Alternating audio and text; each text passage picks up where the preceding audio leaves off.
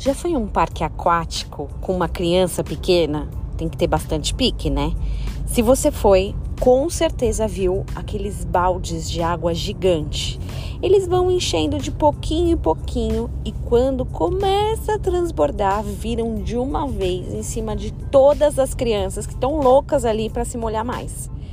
Eu vi um balde desses cheios de um líquido verde parecendo slime, pensa na alegria da garotada ser emplastado de meleca. E pai que é pai fica ali embaixo aguentando tudo pela diversão dos pequenos.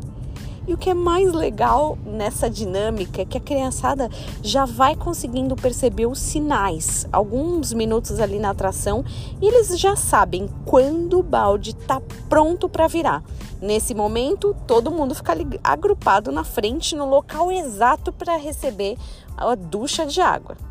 Entender os momentos é muito importante, mas agir independente deles é essencial.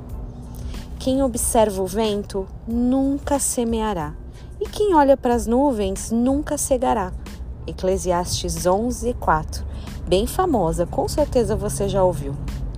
Em outras palavras, quem espera o baldão encher para começar a se divertir não vai aproveitar tudo que pode. Sabia que, mesmo nos tempos de incerteza, de polarização, de problemas, de confusão e até em meio à tristeza, a gente não pode parar de semear? Semear amor na vida das pessoas, plantar a palavra de Deus no nosso espírito e por aí vai. Não espera o balde estar cheio para se divertir com as sementes que Deus te deu. Abre a mão aí, dá uma olhada nas sementes Agora vai lá plantar. Você tenha um dia abençoado na presença do Senhor.